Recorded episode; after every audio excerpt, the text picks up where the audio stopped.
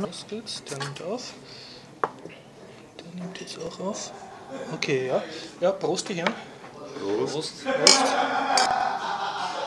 Prost. Willkommen zum Biertaucher Podcast Nummer 85. Heute mit dem, Johnny. mit dem, Harald. und mit dem Horst und mit Ohne Gregor Genau. Gregor ist noch auf Urlaub. auf seinem Sofa. Okay, ja. Mit freundlicher Unterstützung von. Wokonic.com. Die war eine Biertaucheragentur, die war eine Werbeagentur aus Graz. Okay, ja. Ja, ähm, Also ich vertrete meinen Gregor.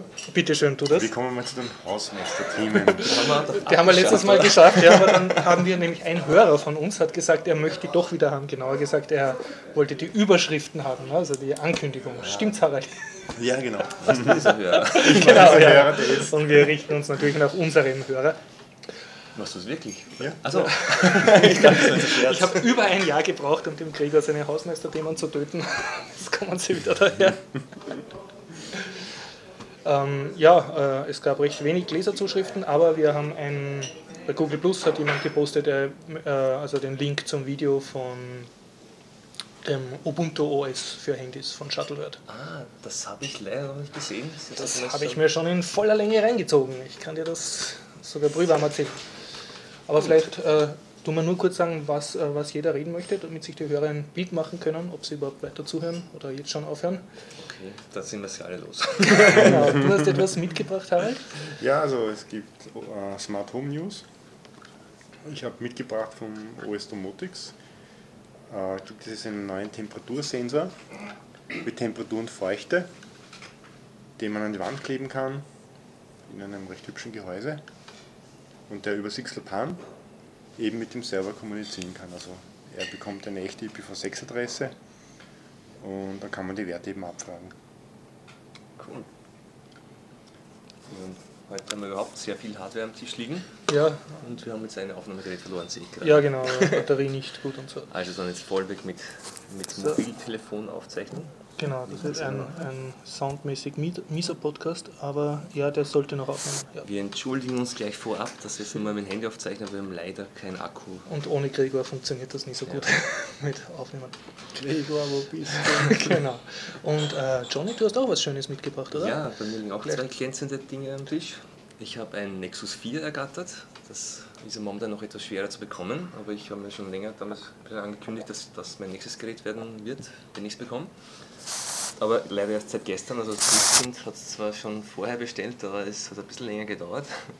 Also kann ich nur mal ganz kurz berichten, weil ich habe es jetzt seit gestern Abend und erst heute ein paar Stunden in Verwendung.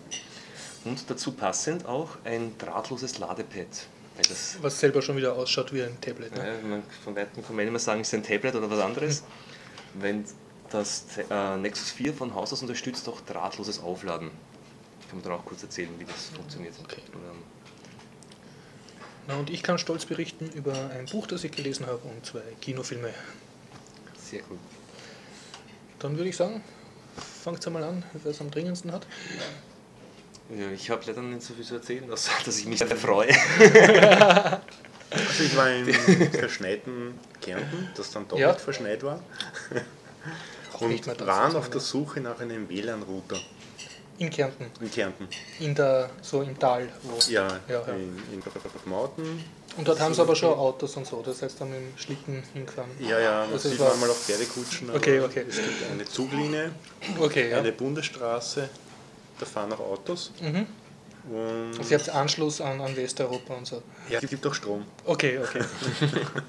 Muss sie nicht selber erzeugen. Nein. Aber es erzeugen immer mehr selber. Ja, also mit Solarzellen Mit- mit oder was ist? Photovoltaik, ja. Ja, und dann war ich eben auf der Suche nach einem WLAN-Router.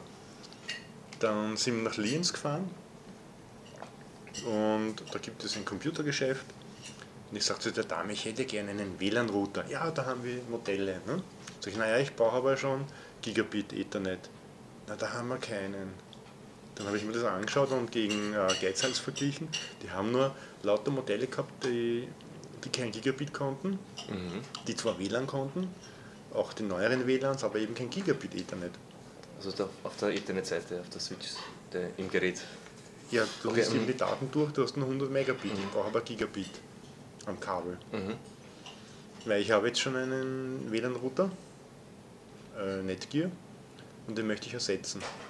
Also ich habe persönlich keine guten Erfahrungen mit Netgear gemacht. Die Geräte stürzen ab und funktionieren bei mir nicht richtig. Ja. Und jetzt möchte ich einen, der OpenWrt oder DDWrt kann. Genau, das kann ich nur wärmstens empfehlen. Ja, und dann ist die Sache erledigt. So, dann sind wir bei der Rückfahrt enttäuscht gewesen. Naja, was machen wir? Ja, es gibt da ein Computergeschäft in Kötschach-Nauten. Hm? Gefunden, gesucht, in einer Seitengasse in einem Wohnhaus drin, im Erdgeschoss ein, ein Lokal, wo man eben auch runter sieht. Die hinein, ist nur die Frau da, sie kennt sich gar nicht aus, aber ich kann da in das Regal schauen, da stehen Router. Schaue ich, haben die sogar Buffalo-Router gehabt, das sind recht hochwertige Router. Und siehe da, die haben Standard OpenWrt drauf. Von Werk aus. Ah, das habe ich gelesen. Also das Buffalo Router. Die, die Buffalo die- Router. Mhm. Ich habe nur gelesen, weil mir ist nicht sicher, welche Firma das war. Und war auch schon sehr eigentlich positiv überrascht, weil es ist bei mir eines der ersten Dinge, was ich mache, wenn ich so ein Gerät kaufe oder für jemand anders so ein Gerät kaufe, dass ich ihm äh, OpenWrt oder DDWrt drauf flashe. DDWrt ist oben und OpenWrt geht damit auf. Das heißt, die unterstützen das von Werk aus. Werk aus ist, ist äh, DDWrt oben. glaub ich Sehr gut. Und es steht auch auf der Packung drauf, dass es schon oben ist. Aber leider hatten sie keins lagernd mit äh, Gigabit. So, wieder nichts. So wieder nichts. Aber in den nächsten Tag hingegangen, meine Frau ging dann hin und hat den bestellt, wobei sich der Verkäufer aufgeregt hat, wozu man Gigabit braucht. Das ist gar nicht notwendig. Ne? Habe ich meiner Frau erklärt, das ist notwendig, weil wenn man eben schnelle Computer hat und Files transferiert, braucht man Gigabit Ethernet. Weil das ist um Faktor 10 schneller wie die 100 Megabit. Ne? Ich glaube, der hat vielleicht gemeint, Richtung WLAN braucht man kein Gigabit, aber Ja, der hat glaubt, wenn man WLAN hat, braucht man kein Kabel mehr. Ne? Das ist ein großer Irrtum. Also. untereinander Vielleicht das mit der nächsten WLAN-Generation, die auch Gigabit kann. Die kommt ja erst noch. Und dein Internetprovider in Kärnten ist so schnell, dass du das überhaupt nutzen Der ist gar nicht so schnell, aber ich habe mehrere Computer. Du willst einfach zwischen den. Computern umeinander. Ja, natürlich. Okay. Und wenn man einen File-Server und einen NAS-Rennen hat und mehrere Computer, möchte man ja die Files schnell. Du musst im ganzen Haus können. vernetzt fernschauen können. Ja, ja, oder, oder Files transferieren.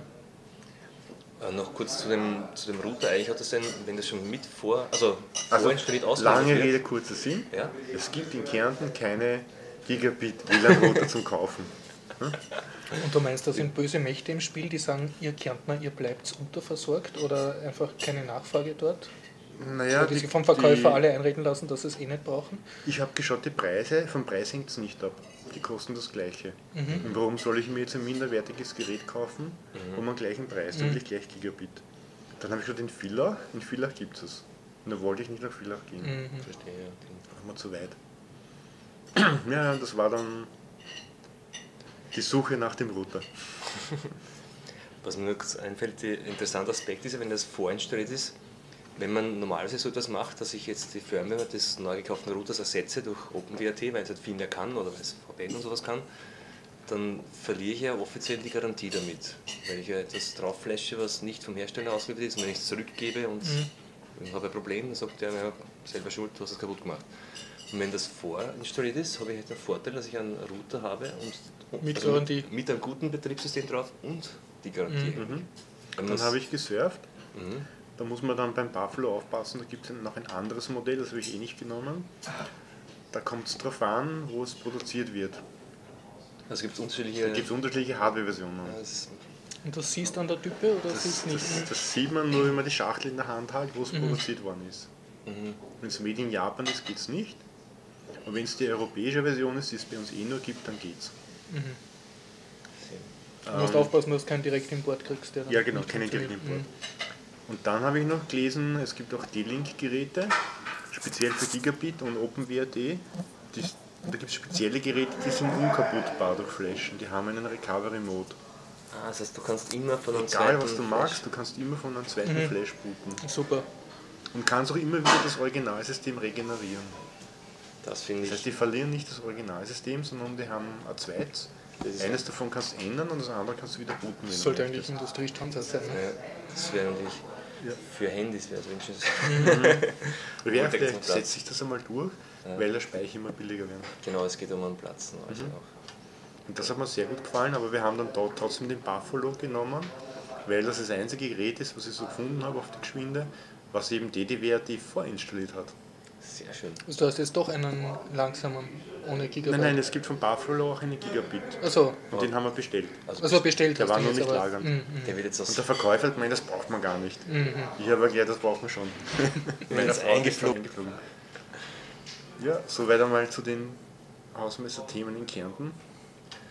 Jo, Das ist halt praktisch- praktisch, weil es eine, eine Reportage jetzt, ne? Ja, ja, aber da, Ja. Da, wir, da wir ja in Kärnten auch zu Hause sind, was Okay, ein okay. Hausmeister-Thema für Passt. ja, weiß nicht, ich kann, ich kann erzählen, ich habe ein. Handy.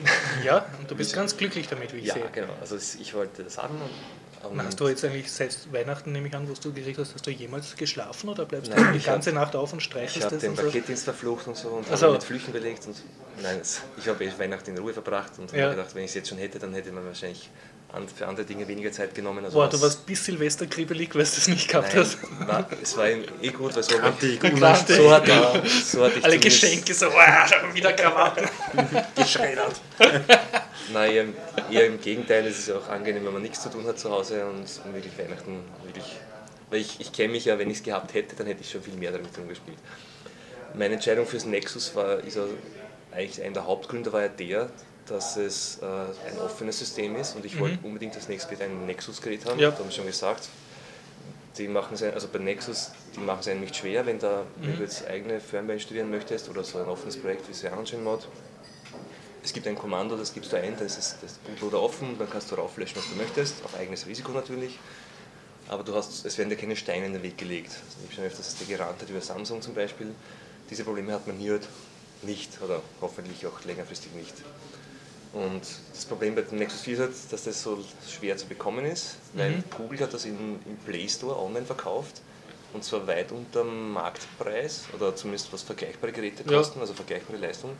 Weil in Deutschland gab es es um 300, Und was, was ist der Listenpreis? 300 oder? 349 kostet es im Google Okay. Play Store, in, 350. aber in Österreich gibt es keine Ja, Hardware ja. im Play Store. Also man kann es nur in, zum Beispiel in Deutschland kaufen, aber dort auch nicht wirklich, weil das einfach immer ausverkauft ist. Mhm. Es gab zwei, zwei Lieferungen bis jetzt, glaube ich, die alle binnen weniger Stunden oder noch kürzer Mhm. weg waren.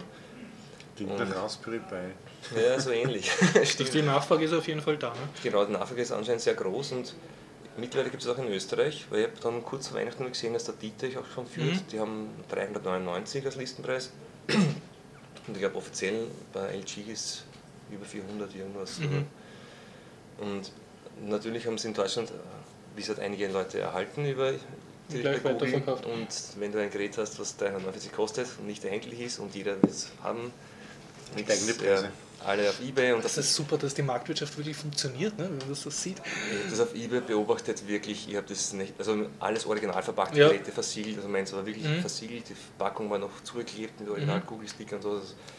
Aber die Leute verkaufen es zum Teil um 500 Euro und, Und werden's auch los. Käufer. Ja. Mhm. Es Wahnsinn, gibt Leute, die ja. stellen es rein, also die Auktion startet bei 450 und geht dann noch bis 480. Das heißt, die Leute wollen das einfach unbedingt haben. Aber wenn du denkst, der Galaxy S3 oder andere aktuelle schnelle Smartphones, es ist so technisch also 2 GB RAM oder ein Quad-Core 1,5 GHz Prozessor, also schon sehr im Vergleich zu meinem vorigen Gerät wieder mal ganz schneller und ist es doch sehr billig eigentlich dafür. Wenn man sich denkt, zum Beispiel ein iPhone kostet mir noch, ein- noch einmal Eckal mehr. Und hast du jetzt schon irgendwie gemerkt bei einer Anwendung, boah, das ist jetzt viel schneller als beim letzten? Also ich merke jetzt, Ja, also wie viel mehr toll das ist als mein letztes Handy. Nein, wie gesagt, ich habe es jetzt dann äh, zum Glück auf eBay relativ eh auch halbwegs Preise Mhm. bekommen, knapp über 400 und die, ich habe, weil ich ja nicht so lange warten konnte, habe ich dann schon begonnen, mir die, die neueste Cyanogen-Version mit Android 4.2.1, also das ganz neue Android, also die, Mhm. die letzte, aktuellste Version von Jelly Bean, auf mein Galaxy S2 geflasht, Mhm. mit ein paar Einschränkungen und so. Es war dann, anfangs habe ich mir ein paar Dinge kaputt gemacht, weil ich gleich am ersten Tag geflasht habe und da waren ein paar Dinge, die nicht so stabil waren. Und unter anderem auch um die, weil mich ein Feature ganz besonders fasziniert hat, das ist diese neue Kamera mit dem Photosphere-Modus. Fotos 4, also man so eine Kugel, also, okay, ja. Das heißt, man kennt ja schon die Panorama-Modus. Mhm. Ich, ich, also die Kamera macht mehrere Einzelbilder dass eigentlich nur ein Fotoring ist, ne? und fügte dann, genau, aber man macht in Wirklichkeit mehrere Einzelbilder und die Kamera rendert die dann rechnerisch Mhm. zusammen und macht die Übergänge, weil die einzelnen Bilder sind vielleicht heller und dunkler Mhm. und so, rechnet die dann irgendwie gleich, dass die, halt die Übergänge nicht sichtbar sind. und ein schönes Das macht das. Handy selbst, das macht nicht irgendein Genau. Cloud-Service für dich. ist am Handy Mhm. und das Fotosphere ist jetzt noch ein Schritt weiter. Es geht nicht nur nach rechts oder nach links, sondern du machst wirklich Nach eine oben und gesamte unten. Kugel und ich muss sagen, das Benutzerinterface ist wirklich so kinderleicht, das Mhm. kann ein fünfjähriges Kind bedienen. Und, und gibt es jetzt Leute, die sich dann wirklich das antun wollen, dass sie auf einer Webseite so herumkurven, um zu schauen, wie in Schönbrunn jetzt der, der Erdboden ausschaut oder der Himmel? ich weiß nicht. Ich meine, ich kann mir vorstellen, in einem Planetarium oder in irgendeinem Spiegelsaal oder so, aber ich denke, bei den meisten Lokalen, wo es bist, schaut die Decke jetzt nicht so super aus oder der Fußboden. Na, die, es kommt darauf an, was, was man kann, ist zum Beispiel die Mhm. Auflösung, das ganze Bild, das herauskommt. Also Ich wollte Mhm. mal wissen, also mir hat interessiert, wie, ist das, wie schaut das aus, das Format zum Beispiel. Man braucht ja einen speziellen Viewer Mhm. dafür. Das Ganze, was herauskommt, ist mal ein normales JPEG-File und das ist, hat 2 Megabyte, also das ist nicht, sehr, nicht besonders hohe Auflösung insgesamt. Das heißt, so ein Bild hat, ersetzt kein normales Foto, aber du hast viel besser, du kannst viel besser das Überblick. Gefühl vermitteln, Mhm, wie es sich dort, mhm. zum Beispiel wenn du einen, einen Raum fotografierst, mit einer normalen Handykamera bekommst du schon mal nicht sehr viel drauf und so kannst du einfach kurz schau, Das genau. heißt, ich warte, bis die ersten Spiele wie Myst dann davon gi- gibt, die so die Leute sich selber machen. Ne? Und jetzt überall so an, an Das ist schon sehr cool. ersten Foto-Adventure-Spiele. Genau, das nächste ist ja noch in Österreich. Also das Feeling ist so, so Street View-mäßig. Mhm. Man, mhm. man geht rein und kann sich herumziehen und herumzoomen. Und in Und das Österreich. sind aber statische Fotos, also mit Film geht das noch nicht, oder? Nein, Einen Kann sich Filmkugel hast. aber Google hat es sehr, sehr interessant gemacht. Man kann nämlich diese Fotos direkt, also aus dem Share-Menü heraus, ich weiß es nicht, beim, zumindest hat es bei mir am Galaxy S2 funktioniert, direkt auf Google Maps sharen. Okay. Also da fragte ich, ob er den Standort ermitteln Mhm. darf, damit er weiß, wo es gemacht wurde. Und es wird dann offenbar irgendwo redaktionell, redaktionell noch geprüft. Keine Ahnung, ob es dann schauen. Ich habe noch nicht geprüft, ob sie hier Sichter auch verpixeln oder so, Mhm. aber weiß nicht genau, was da passiert. Aber ich habe dann nach wenigen Stunden bereits eine E-Mail erhalten, also zum Testen auf der Mhm. Marienstraße so eine Aufnahme gemacht und das wird dann wirklich in Google Maps veröffentlicht. Das heißt, ich rieche das ultimative Immobilienmakler-Tool. Ne? Ja. Darf ich kurz einmal in Ihrer Wohnung? So. Und das Interessante ist, wenn man auf Google Maps dieses, Ja. dieses Street View-Männchen Mhm. nimmt, also auf der Ja. Webversion von Google Maps, das in Österreich ja nicht verfügbar ist, da sieht man normalerweise nur Fotos. Also anstatt Street View-Aufnahmen sieht man dort, wo Benutzer Fotos hochgeladen haben. Und jetzt kann man auch auf diese Fotosphere-Dinge Ja, drauf das ist ein eigenes Symbol, oder? Genau, die hast dann runde Symbole und die anderen sind viereckig. Und zum Beispiel, wenn du schaust in auf Maps in Wien am Heldenplatz zum Mhm. Beispiel, Und kannst dich am Heldenplatz umschauen, Genau. virtuell jetzt. man kann sich zwar Immer bewegen, besser. ist nur Mhm. ein kleiner Punkt, aber hast einen völligen runden Aber wenn es jetzt genug Fotospheres gibt am Heldenplatz und jeder genau GPS vermessen, einen Meter neben Dann anderen, könntest du du aber dich noch bewegen. wie in einem Videospiel bewegen und in alle Richtungen schauen. Ne? Ja. Dann musst du das nur noch in einen Ego-Shooter einbauen. Das ist dann eigentlich Street View. ja. Eigentlich ein interessanter Schachzug für Google, das Ganze auszulagern an die Community. Genau, anstatt dass mit den Autos herumfahren, machen die da juhu, Dann wäre es noch interessant, dieses Feature Open. Ah, was ich nämlich dann Ja, wissen wollte, ist, man, um dieses Ding anzusehen, gibt es am Handy selbst eine, eine App, einen Viewer, also mit dem man das dann... wir können hier fragen, Gary, dürfen wir dein Lokal rundum fotografieren, um ins Internet, die Decke und Fußboden und so? Ja, dann so ein neues Handy, das das kann. Okay, Ja, da können wir nachher noch... wir werden dich in 3D. Danke. Willst du essen? Noch nicht, nein. Ja, nein. gut. Ja, ja. Für euch alles erlaubt. Kurz, wir haben zu essen bestellt, das werden wir jetzt kurz aufschieben, um so einen Podcast fertig zu machen. Aber die... Genau, was Fotosphere. man kann es, um das in dieser 3D-Ansicht zu sehen, kann man es halt nicht mehr einfach ansehen, weil, also wenn man es ansieht, ist es wie eine so Panoramaaufnahme. So Schaut das so. Fischaugenmäßig dann? Genau, schaut so Ja. Fischaugen-Optik hat das dann. Das heißt, du Und- musst drin herumklicken, um wirklich Ja, das genau. Erlebnis zu haben. Das ist dann, und ich habe dann geschaut, weil, also in, in sorry, wenn man es in Google Plus veröffentlicht, ist es automatisch in dieser Ansicht, dass man herumzoomen kann. Mhm. Ja. Oder in Google Maps. Und ich habe dann gesucht, es gibt schon JavaScript-Bibliotheken, mit denen man das zum Beispiel selbst hosten kann. Also dass du so ein Du bist dein eigenes Street View. Genau, dass du auf deiner eigenen Webseite dieses Foto veröffentlichen kannst und auch diese Möglichkeit bietest Mhm. zum Herumzoomen. Also über herumbewegen. Webbrowser dann darf jeder da Genau. rein. Und du Mhm. brauchst einen Webbrowser zu, der halt Mhm. interessanterweise funktioniert es nicht mit allen Browsern perfekt. Ich habe Mhm. das ausprobiert mal, aber, aber es schaut cool aus auf jeden Fall. ja, und ansonsten ist das Gerät eigentlich, wie gesagt, es ist flott, wirklich unglaublich. Also es ist nichts, was irgendwie länger dauert bis jetzt, aber Mhm.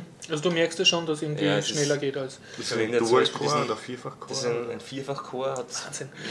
4 mal 1,5 GHz und 1 GB RAM. Sein Handy ist besser als unsere Computer. Ja, ich meine, Mein PC kann das nicht. meine ersten Computer waren echt Ja. von dem entfernt, was dieses Das hat auch, ich sehe so, so schöne OpenGL-Effekte oder was das ist, so 3D-Effekte, wenn du, wenn Mhm. du wechselst. Ne? Ja, genau, aber das kann man bei den Launcher Mhm. einstellen. Aber, aber wie gesagt, dieses Handy, da merkst du, kannst noch so komplexe Dinge einstellen an Effekten und ähnliches. Das, also bis jetzt habe ich es noch nicht geschafft, dass irgendwas langsam Mhm. ging. Also du bist voll auf zufrieden mit deinem neuen Streichel. Wo ja, darf ich mein direkt. Samsung wegwerfen? Ja, das drüben ist die Müll. ich komme gleich wieder.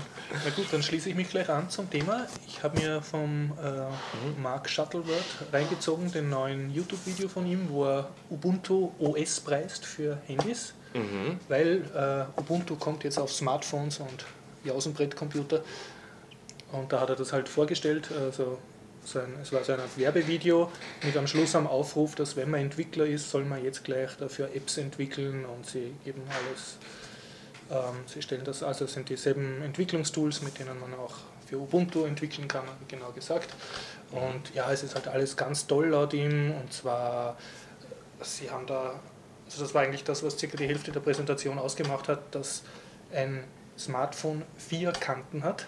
Ja, und jede hat jetzt bei Ubuntu OS eine Funktion. Links hast, wie es das von, der Ubuntu, von Unity gewohnt bist, links, wenn du so Ah. toucht, hast du nacheinander deine Lieblingsanwendungen und diese Zentral-Dash, also dieses Kugel, was drauf drückst und dann kommt das Hauptmenü. Mhm. Und oben hast diese Lautsprecher und, und Systemanzeigen, mit welchem Netz du verbunden bist. Und Ladestand, Batterie und so Zeugs. Also die, Das heißt, indem ich so hineinziehe, ja, genau. wie wenn ich also von, indem du den oberen Rand runterziehst, siehst dann diese, diese Statusanzeigen. Links ist die Dash. Rechts äh, ist, glaube ich, reserviert für die. Na, rechts ist, dass du der Zurück-Button, also der Taskmanager, das zur letzten offenen App äh, wechselst, also indem es einfach nur nach rechts wischt und der Bereich unten gehört der App, mit der du gerade arbeitest. Die darf dort ihre Menüsachen hintun und er hat gesagt, ja, das ist so toll, äh, weil dadurch, äh, dass sie das machen, haben, hat die App, die gerade äh, den Fokus hat, den ganzen Bildschirm für sich. Also die hat so viel Platz wie sonst nirgends sonst und überhaupt äh, nur Ubuntu bietet an, dass eine, eine App sowohl als HTML5-App geschrieben werden kann, also dass sie halt im Browser lebt, aber dann nicht so toll ist, oder native geschrieben werden kann und dann, also wie Twitter hat er gemeint, und dann ist sie eben, nimmt sie die volle Power von deinem Phone und kann auch die Kamera benutzen Okay. oder was auch immer. Sind die Apps kompatibel zum Google? Android? läuft das. das Also über. Android, das ganze Wort Android ist glaube ich nicht vorkommen in der Aber Präsentation. es, es Er hat nur gemeint, es, es ist kompatibel zum Ubuntu Desktop-System. Also sie sind jetzt ein Betriebssystem sowohl für Handys als auch für Desktop-Computer. das heißt aber, wenn ich, mhm, wäre interessant, wie es funktioniert. Also Android verwendet ja eine Runtime, so wie das läuft eine, also eine Java, Java Virtual Machine. Also, ja genau, eine Dalvik-Maschine. Und wie das dort ausschaut, wenn nämlich, wenn ich zum Beispiel jetzt mein Ubuntu auf meinem Desktop habe, dann Ja. habe ich ein x86-System, Mhm. hier habe ich einen ARM-Prozessor. Wenn das zum Beispiel ein nativer Code ist, dann kann es auf, nicht auf beiden Maschinen laufen zum Beispiel. Ja, das Problem hat er jetzt auch, wenn es für Ubuntu kannst du auch Genau. auf mehrere Versionen schreiben. Du musst halt verschiedene. Ah ja, stimmt. Na, bei, bei Android geht es natürlich. Ne? Bei die Dalvik-Maschine gibt es auf Dalvik- x86 und dann rennen Genau. die Programme auch unter anderen Betriebssystemen. Und für Apple gibt es eine App, eine Applikation zum Kaufen und zum, und zum Installieren auf einem Apple-Computer. Dann laufen dort alle Android-Programme drauf. Wirklich? Ja. Ah, das ist ja so wie ein, ich mein, Emulator kann man sich im Prinzip auch starten, aber die ist dann halt Dalvik ist ein Emulator, das ist eine Java virtuelle Genau. Maschine. Ne? Die Und du brauchst diese virtuelle Maschine jetzt, äh, musst du jetzt installieren auf deinem Betriebssystem. Mhm. Und diese virtuelle Maschine äh, muss eben Zugriff auf die Hardware bekommen. Genau, dass du die ein- Und die API in Java-Code anbieten. Genau, das ist das, was Android gemacht hat, sie haben diese Android OS. Und das kannst du natürlich für jedes Betriebssystem machen. Und da wundert mich, warum der Shuttlewert nicht eine Dalvik-Maschine baut. Aber dann ist es. Möglicherweise hat er das sogar gemacht und ich habe es noch nicht kapiert Und dann Video. könnte man nämlich auch alle vorhandenen Android-Applikationen schon unter dem anderen OS auch installieren. Aber dann dürfte es nicht, er dürfte es nicht Android nennen, weil da gibt es strenge Richtlinien. Muss er nicht, äh, weil Aber er darf nicht das sagen. äh, die Dalvik-Maschine ist auch Open Source. Ja, aber die, die APIs nicht. Die, zum Beispiel die ganzen APIs zur Hardware, die sind Teil von Android und die sind die, um Android kompatibel zu sein, also um den Namen Android auch führen zu dürfen oder zu werben, muss man sich, glaube ich, an diese gewesen, also diese Richtlinien halten Mhm. und was man alles unterstützt. Also ist definitiv nicht Aber- Android. Aber interessant ist auf jeden Fall trotzdem zu sehen, welche, welchen Unterbau die verwenden, ob das direkt auf Linux aufsetzt, welche GUI, die, also was. Ja, es ist auf jeden. Fall Linux.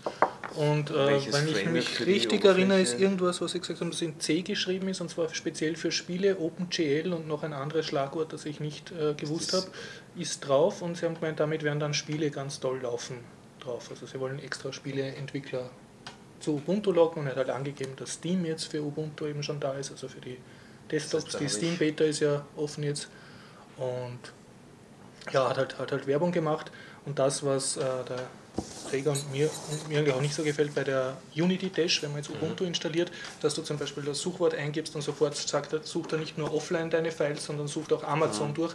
Das hat der Shuttlebird jetzt noch einmal als großes, super recherchiertes Feature präsentiert, nämlich eben auf einem Phone, dass man jetzt Tolkien eingibt und dann findet man sowohl alle Online-Bücher und Musikstücke, als auch alle Files, die man selber am Phone hat, als auch, wenn man Ubuntu One hat und das synchronisiert ist, Okay, ja. dass man dann sozusagen seine Dokumente in der Ubuntu One Cloud durchsucht. Und er hat das dann so lieb gesagt, so One System to rule them all. also, er war sehr aber überzeugt soll ich in dem Video. Ubuntu installieren? Weil es cool ist und weil er das sagt. Jawohl. Ja, mal sehen. Nein, also was, was ich denke, ähm, ist, dass du halt siehst, Ubuntu ist, zumindest aus, aus der Aussage, was ich kapiert habe, Ubuntu ist nur das Desktop-Linux-Betriebssystem für Linux-Desktop-Nerds, was ja doch eine Minderheit ist, sondern sie wollen jetzt einfach massiv auf die, die mobilen Geräte auch kommen. Und in, wenn man das im Blick hat, macht auch das Ganze Sinn, was sie bisher gemacht haben, eben mit dieser Ubuntu One Cloud, wo du deine Sachen hast und diese Dash und diese Sachen. Also das geht jetzt alles in Richtung mobil und wir sind überall. Es ist dann ein bisschen so wie, wenn du in der, in der Apple-Welt bist, Mhm, hast du auch deine, genau. deine Desktop-Systeme oder Laptops und Sollst in Sie dem Ökosystem bleiben. funktioniert Ja. nahtlos im Ökosystem mit den Apple-Mobilgeräten und ja, mal sehen, wo sich das entwickelt. Also sie, sie bauen sich auf jeden Fall jetzt ihr Ökosystem auf. Was ist mit einem offenen Verstehen? Ähm, ja, das Wort Ja. offenes Phone kam vor in der Präsentation. Ich glaube sogar das Momoko-Projekt kam vor. Er hat gesagt, ja, a lot of you guys want a true open phone. Und dann hat er irgendwie so gemeint, ja, und wenn ihr das Open wollt, nehmt, nehmt unser Betriebssystem dafür. So irgendwie. Weil wir halt Linux sind und einen Ruf haben und so. Ich möchte es nicht werten, ich gebe nur wieder, was ich mir auf jeden Fall anschauen. Ja, es ist sehr witzig, also ein, ein Open Source Werbevideo mit Werbemusik und allem. So. Und Shuttlebird persönlich halt. Ja, wird man sehen, was draus wird. Ja, ja dann würde ich sagen, kommen wir mal zu Smart Home. Bitteschön, ja. Ja, das letzte Mal habe ich ja vorgestellt, äh, das, den Keksosen-Roboter und davor das Merkur-Board, wo man eben Sixel-Pan-Experimente machen kann. Und heute habe ich mit einem raumfeuchte Temperatursensor. Ganz blöde Frage, gibt es ein Foto von dem im Wiki? Weil ich kann jetzt nicht Nein. fotografieren, weil ich aufnehmen kann kannst du fotografieren und, und mir Mhm. Das schicken. Also für unsere Hörer, es schaut nach nichts aus. Es ist ein weißes Stück Plastik, wo ein Stromkabel raushängt. Und das Plastik ist kleiner als ein Bierdeckel. Aber so rund gewölbt, dass Okay. nicht reinregnet. Das ist für innen gedacht, für Innenraum. Okay. Und äh, funktioniert eben mit Sixlopan, das heißt, es hat eine IP-Adresse, man kann es anpingen. Das heißt, außer dem Stromkabel brauchst du keine Verkabelung. Es gibt, es wird drei Versionen geben, eins mit Stromkabel, Mhm. das ist, weil sich User Ja. so wünschen, eins mit Batteriebetrieb, Okay. das rennt dann ein Jahr mit Batterie, ist aber online, das man kann es anpingen und die Werte abfragen, während das kann noch vor dem Sterben Batterie. eine letzte Mail schreiben, tausch meine Batterie aus. ja, man kann auch die, den, die Spannung abfragen Mhm. und wenn das unter einem gewissen Level sinkt, kann man sich Alarm schicken lassen. Mhm. und ne? Eine. Eine Solarzelle aufgeklebt. Cool. Aber keine Silizium-Solarzelle, sondern eine biologische Solarzelle, Organisch. also organisch. Ja. Biologisch, weil es auf die ersten Zellen beruhten auf äh, organischen Farbstoffen, Mhm. jetzt nimmt man künstliche. Die sind so rötlich. Und die haben eben den Vorteil, da- dass sie bei Streulicht, also in Raumlicht, Streulicht, einen höheren Wirkungsgrad haben als Siliziumzellen. Vom Preis her ist kein Unterschied. Ja. Aha, also du redest sind jetzt nicht von den Amorphen, die was am Das Taschenrechner sind drauf keine, sondern das sind keine Siliziumzellen, sondern zusätzlichen Mhm. Farbstoffen, Titandioxid, Mhm. beruhen auf dem Prinzip der Kretzelzelle. Der Herr Kretzel hat sowas erfunden, war ein Schweizer Wissenschaftler vor, äh, Gregor ein dünnes Eis, ich glaube 15, 20 Jahre ist das her. Man kann sich sowas, eine Original-Kretzelzelle, auch im Technischen Mhm. Museum anschauen in München. Und mittlerweile gibt es eben zwei Firmen auf der Welt, die diese Kretzelzellen jetzt industriell herstellen. Die sind eben flexibel auf Kunststoffträgern erhältlich und den kann man dann eben auf diese runde Oberfläche aufkleben.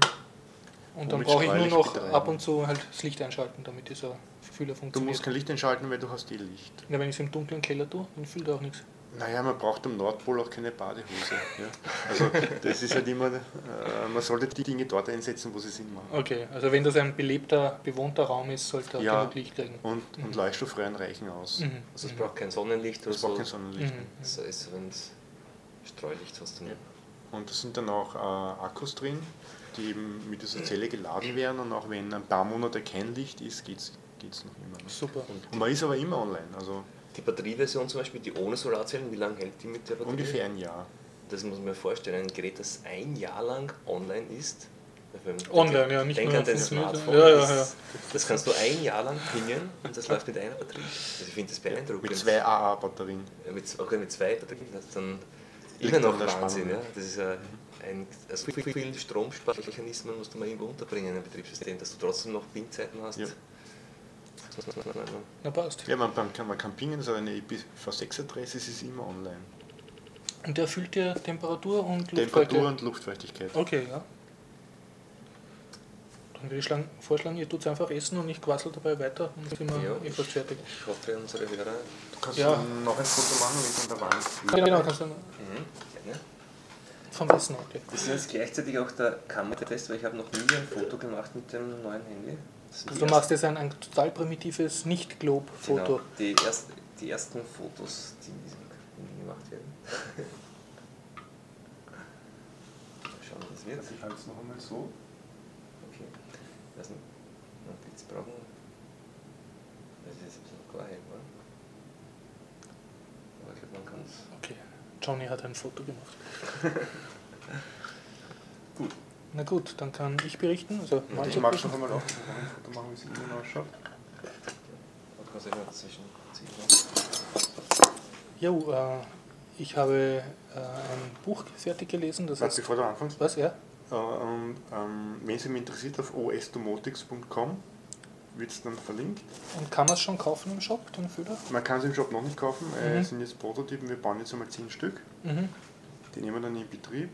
Und Aber man kann dir eine Mail schreiben und sagen, ich möchte dann einen Ja. haben und vorbestellen ja, sozusagen. man kann es vorbestellen und dann die nächste Serie wird dann äh, Und erhältlich kannst sein. du schon was über den Preis sagen, also wie sich das zu einem nicht funkfähigen Fühler Ja, verhalten es, wird?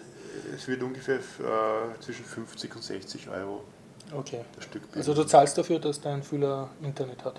es also ist, ja, es ist dann IP und online mhm, okay. Mhm. Und, Wobei ah, es egal ist, um ob es die Batterieversion oder die mit Steckernetzel ist, es wird ungefähr zwischen Aber hat der 50 und 60 IVB6 oder muss ich noch irgendeinen äh, Zwischenrouter reinmachen, damit ich den anbinden kann? Ja, man braucht einen Edge-Router dazu, Einen Edge-Router brauche ich auch. Okay. der eben auf Six, eh, also Six IP auf ja. 6 Lopan Mhm. IP Okay, übersetzt. Ist aber kein, kein, kein Gateway, es ist ein Mhm. normaler Router. Okay. Genau, es, es geht ja nicht jetzt darum, dass, diese, dass das Gerät Internetzugang hat. Weil ich Sondern glaub, dass dein, Sensor wird nicht viel im Web zu tun haben, sondern eher umgekehrt, dass du ihn einfach mit bestehender Infrastruktur Mhm. kannst du sehr leicht Sensornetzwerke aufbauen. Also du kannst große Netzwerke über IP, weil IP ist bekannt und gibt schon überall. Ich meine im großen Sinne, wenn ich. keine Das heißt, ich kann jetzt, wenn ich ein Bürogebäude verwalte, kann ich in jedes Stockwerk so einen Fühler reintun du kannst die und ich kann zentral, also mit einem Edge-Router könnte ich die dann abfragen. Ne? Ja, und egal wo du es auf der Welt hast, Ja. Also ich logge mich dann in meinen Computer ein bin im Urlaub und sage, aha, wie schaut es in meinem Büro aus? Hat jemand das Fenster offen lassen im obersten Stockwerk. Ne? du kannst einen Sensor in deinem Urlaubsort anpingen und abfahren Mhm. übers Internet, Genial, ja. weil er eben eine öffentliche IP-Adresse besitzt, wenn du das möchtest. Oder äh, ich könnte das in einen Kühllaster reinbauen. Achso, nein, das ist schwierig, der ist nicht anbindbar. Ne? Manche Laster schon, Manche Laster sind ständig sind erreichbar. online. Ne? Also die haben ein eigenes Modem oder. Mhm. Mhm. Das heißt, ich könnte damit eine Kühlkette kontrollieren sozusagen, Nein, wenn ich ihn gefragt habe. mh, damit die eben digital mit diesen Mhm. Lastern reden können, wo sie hinfahren sollen. Mhm. Wo sind sie gerade? Na, ich, angenommen, ich kaufe jetzt Sushi und möchte sicherstellen, dass das wirklich gekühlt bleibt oder so. Ne? Ganzen Weg. Also wir bauen die Dinge einfach dazu, um, Mhm. um die Wohnungen auf Häuser Mhm. äh, zu steuern, zu messen, zu regeln, mit offener Hardware, offener Software, damit wir das Ganze eben veröffentlichen können und damit alle Leute mitentwickeln können und ihre Ideen umsetzen können. Ja. Ob sie jetzt das in einen Laster einbauen, in eine Mondfähre oder irgendwo, in, in ihr Ferienhaus, ja, das bleibt jedem selber überlassen. Und wenn er meint, er braucht noch einen Sensor dazu, dann soll er sich ihn drauflöten, den Treiber schreiben. Und Basispaket wäre ein Edge-Router mindestens und ein Fühler, ne? damit das Man wirklich übers mindestens Internet einen funktioniert. Edge-Router Mhm. und an diesen Edge-Router kann man mm, ziemlich beliebig viele Sensoren dranhängen. Okay. Das ist ein Mesh-Netz, das heißt Sensoren können auch über, über Sensoren Ja. wieder weiter kommunizieren. Und diese Routen bauen sich automatisch auf. Es ist selbst Ah, super, ja. Und was ich immer gefragt werde, und wie schlimm ist das dann? Kann mein Nachbar da das Signal abgreifen oder hacken oder Wie bei AP. mhm.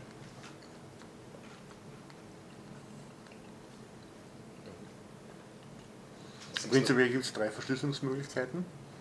Du kannst auf dem Grundlayer verschlüsseln, auf dem 802.15.4, auf dem beruht Sixlopan.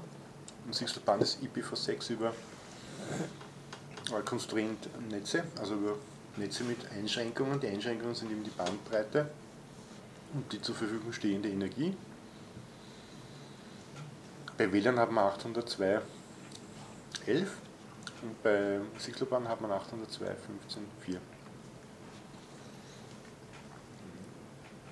Man kann eben eine Punkt-zu-Punkt-Grundverschlüsselung machen. Dann kann man IPsec fahren, also IP-Security, so wie im normalen Computer auch. Als Application-Protokoll verwenden wir Core, damit die Geräte zueinander kompatibel sind, egal welcher Hersteller das produziert.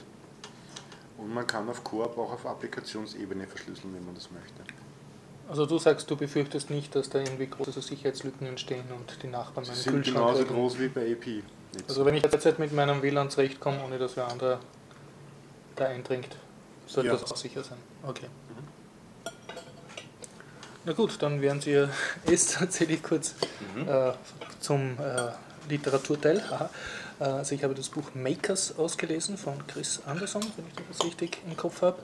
Und er schreibt von der New Technical Revolution, die durch 3D-Printing und Fab Labs kommen wird. Also er, er läutet das, äh, ist ein Tech-Journalist, arbeitet bei Wired. Und er weiß, wovon er schreibt. Also er hat selber Firmen gegründet. Eine heißt geekdaddy.com. Das sind so für, für vernördete Väter, die gern als Erwachsener noch Spielzeug kaufen, pro forma für ihre Kinder. Die, die, so eine Seite, die sowas vertreibt. Und das andere, was er gegründet hat, das schreibt auch im Buch, ist eine Firma, die heißt Do It Yourself Drones, wo so Bausätze sind für so Quadrocopter und, und fernsteuerbare Drohnen, auf die man dann eine Kamera drauf tut die, die man halt dann autonom fliegen lassen kann und so. Und der also ist ein sehr, also sehr amerikanisches Buch, das heißt, er hat eine Aussage und die wird dann sehr, sehr oft wiederholt, damit man wirklich ganz sicher ist, man hat sie dann kapiert und die Hälfte vom Buch ist dann damit voll. Aber und die Grundaussage von ihm ist halt, dass jetzt durch diese 3D-Printer-Technologie und 3D-Scanner und CNC-Maschinen, die jetzt halt alle billiger werden und Megabots, zahlt sich jetzt aus, dass du auch sehr kleine Auflagen und sehr kleine Stückzahlen äh, machst und dass sozusagen jedermann ähm, wirklich auch Dinge herstellen kann.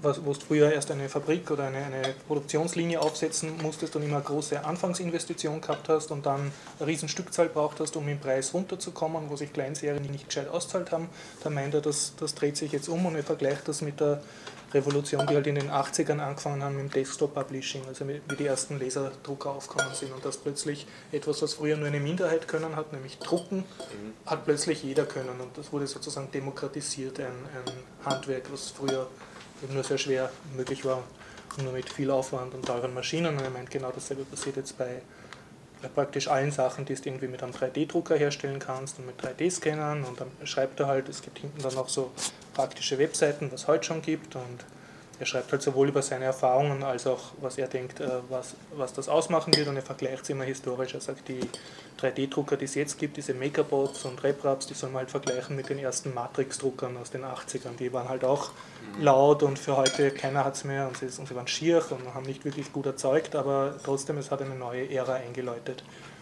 eingeleitet. Und das ist halt die, die Kernaussage. Und sehr nett schreibt er dann auch eben von der Open Source äh, Kultur um diese Hardware Labs herum, also dass die Leute äh, prinzipiell eben ihre, ihre 3D-Pläne, also die digitalen Files, wie etwas besteht, ähm, dass die die halt unter Open Source oder Open Hardware ähm, Lizenzen teilen und gegenseitig verbessern und dadurch geht halt irrsinnig viel weiter. Und dann gibt es sowohl kleine spezialisierte Firmen, wo du jetzt so einen schickst und der macht dir das? Oder ein Lasercutter cuttet dir das und schickt es dann mit der Post zurück, wenn du jetzt kein Lab in der Nähe hast oder du gehst halt mit so einem File in ein Lab? Oder wenn du jetzt sagst, du möchtest, bist Unternehmer und möchtest eine kleine Serie rausbringen, was weiß ich, in zwölf Stück oder so, dann gibt es auch speziell in China ähm, eigene Netzwerke von, äh, von jetzt, äh, wie soll man sagen, von Konstruktionsfirmen. Mhm und da gibt es sogar so Börsen, also du ladst dein 3D, äh, die, die 3D-Zeichnung äh, von deinem Ding, was auch immer das ist, was du konstruiert haben willst, ladest drauf und die machen da dann Preisvorschläge. Also die bieten darum, dass sie das für dich machen dürfen und so. Das sind halt größtenteils in China, weil halt dort die beste Netzung ist. Aber er meint, es wird jetzt auch wieder durch die 3D Print Do-it-yourself-Bewegung wird ein Teil der Produktion wieder zurückfließen in die erste Weltstätten oder überhaupt dezentralisierter werden, was ja an sich eine gute Sache ist.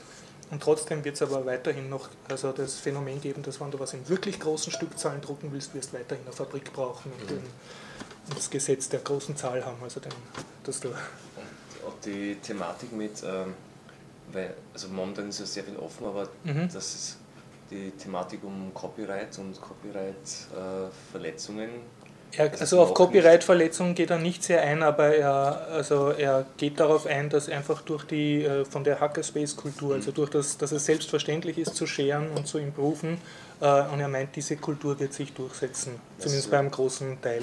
Und er schreibt halt genau, was für Vorteile man da hat, jetzt auch als Produzent. Und er sagt natürlich, wenn ich jetzt nach China das gebe, irgendeine Gussform, um irgendwas herzustellen, jetzt sagen wir Kinderspielzeug, dann habe ich halt das Risiko, dass die Chinesen das dann selber produzieren werden, weil ich dort meine ersten 100 Stück halt produziert haben will. Und dadurch kann ich mich eben auch schützen, indem ich das selber mache. Ne? Das ist ein bisschen mehr zahlen und dafür gebe ich es halt am europäischen oder am amerikanischen. Ich habe mir gedacht, dass es einfach momentan halt noch kein Thema ist, weil es so eine kleine Bewegung noch ist oder noch so halt frühe Geräte, aber wenn es mal besser wird, wenn ich leichter Geräte, ja. also leichter Geräte, also gewisse Gegenstände ja. kopieren kann. Ich habe jetzt stellen wir mhm. vor, blicken in die Zukunft, es gibt viel bessere oder hochauflösendere 3D-Scanner und mhm. leistbare Drucker, die jetzt mit vielleicht noch anderen Materialien was machen können. Damit ist es ja, was man jetzt nur kennt von downloaden. Ich lade ja. mir Musik runter, Software. Also das, was ich die Musikindustrie, runter, die ja. Bücherindustrie äh, und eben jetzt die, die, die Strickmuster haben das, glaube ich, schon, die ja, prozessieren schon. Also ich schätze, es werden irgendwann die ersten Kleiderhakenfirmen, die Prozesse führen gegen 14-jährige Kleiderhaken durch yourself-Printer. Aber ähm, also er geht auf das Thema nicht so ein. Ja, er betont eher, dass halt äh, von der, das, was bei Linux und bei äh, Software halt jetzt schon selbstverständlich ist, also das, die Vorteile, die sich da Ja, und er meint, das haben die, die 3D-Typen im Blut, aber es wird sicher auch andere Leute geben, die das andere sehen. Aber auf die geht er nicht ein, das ist nicht mhm. sein, sein Thema. Und was, was sehr nett ist bei dem, er schreibt, wie er dazu kommen ist, diese Do-it-yourself-Drohnenfirma äh, zu gründen, also Do-it-yourself uns, glaube ich.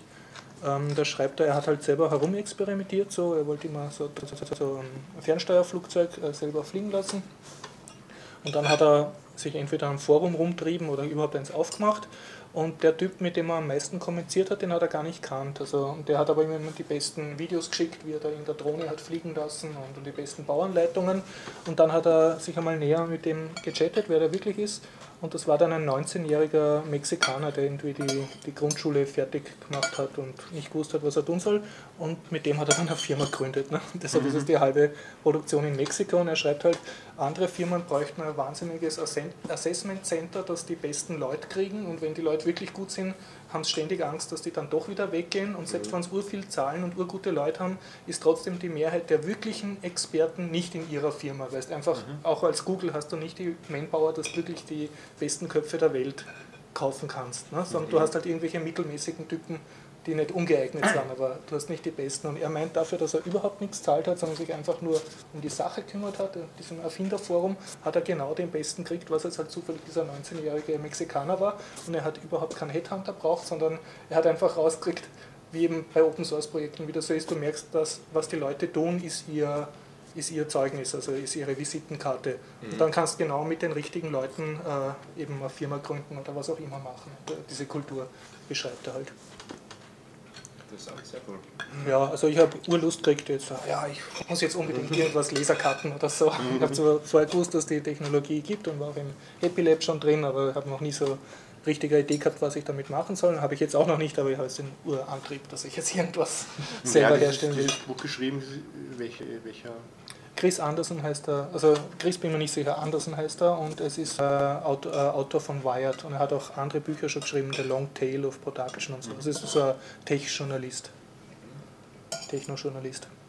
Und welchen, welchen 3D-Drucker kann er da empfehlen? Also er hat dann hinten äh, welche draufgeschrieben, mit denen er selber Erfahrung gehabt hat, aber ich denke, dass sich das jährlich verändert, welcher gerade gut ist und so. Er schreibt recht viel vom Makerbot, der aber wieder auf dem WebRap aufbaut und, und er meint, die sind halt alle, was damals die Matrix-Drucker waren. Also die sind derzeit halt für, für Freaks und Bastler und, und die Lasercutter zum Beispiel, wenn die Plastik schneiden, dann stinken sie, dann entstehen giftige Dämpfe, dann muss das ventilieren und so. Also es ist derzeit noch nicht so, nicht, noch nicht alle Geräte so, dass du das ins Wohnzimmer stellen kannst. Und was er eigentlich sagt, ist, dass man soll sich mit dieser G, also eine Sprache, die heißt Gustav äh, G, mhm. äh, das ist die Sprache für die 3D-Files, mit denen du die Dinge darstellst. Das ist eine 3D-Beschreibungssprache, so wie PostScript.